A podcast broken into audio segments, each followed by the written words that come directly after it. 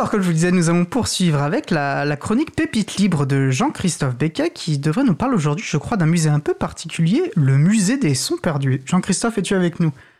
Oui, bonjour à toutes, bonjour à tous. Alors, bah, quel est donc ce, drôle de musée? Celles et ceux qui ont découvert Internet au siècle dernier se souviennent forcément du grésillement du modem 56K. C'est le premier son de la collection du musée des sons disparus. Suivent le bruit de la carte papier que l'on dépliait avant l'usage généralisé du GTS. Le son d'un téléphone à cadran, puis d'un moulin à café à manivelle. Les sons sont triés par ordre chronologique inversé. On termine à la préhistoire, avec le bruit de l'allumage d'un feu par percussion d'un silex sur une marcassite. Le musée des sons disparus est une des pages du site lasonothèque.org de Joseph Sardin. Cette page est destinée à rassembler et à rendre accessible à tous ce patrimoine sonore et collectif, explique l'auteur.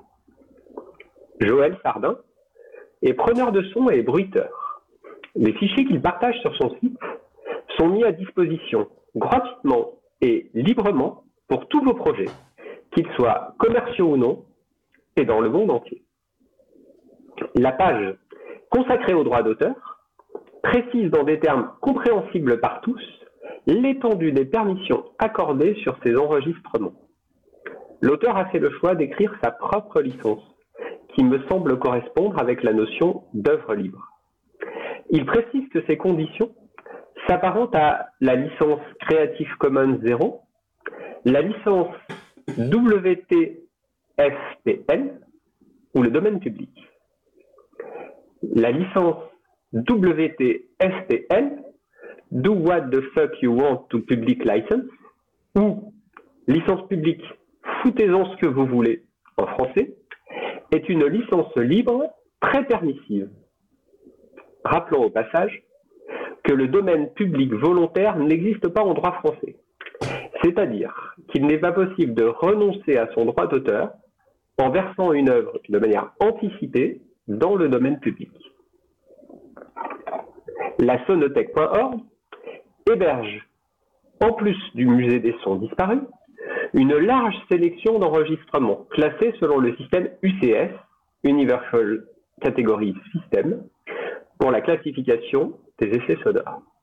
Vous pourrez entendre, pour ne citer que quelques exemples, des sons humains, battements de cœur, bruit de foule ou rire d'enfants, d'animaux ou de créatures imaginaires, des phénomènes météorologiques comme un orage, du vent ou de la glace qui craque, des ambiances sonores comme la cour de récréation d'une école maternelle, un petit ruisseau ou une bouteille que l'on débouche. Peut-être que l'équipe de la radio trouvera sur lasonothèque.org quelques pépites pour agrémenter les émissions. Des développeurs de logiciels libres, par exemple pour des jeux, ou des enseignants pourraient également mobiliser cette ressource. Car c'est là toute la puissance de la licence libre elle permet la réutilisation des sons et leur adaptation, quel que soit le contexte. Je voudrais, pour terminer, adresser une requête à Joseph Sardin. En effet, il propose une émission permettant, présentant à chaque épisode une astuce pour la réalisation d'un bruitage. Sa chaîne s'appelle Le Labo du bruiteur. Mais je n'y ai pas trouvé de mention de licence libre. Alors Joseph, Accepteriez-vous de libérer ces vidéos? L'appel est lancé, on pourra suivre cette affaire. Ce ne serait pas la première pépite libre que tu, que tu serais à l'origine en, incitant les personnes à libérer euh, leur contenu. Euh, merci beaucoup pour cette nouvelle pépite, Jean-Christophe. Moi, je me suis beaucoup amusé à parcourir ce, musée dématérialisé. Euh, puis je te dis au mois prochain pour une nouvelle pépite. Absolument. Rendez-vous le mois prochain. Merci, bonne fin d'émission. Merci Jean-Christophe et nous approchons de la fin de, l'émission.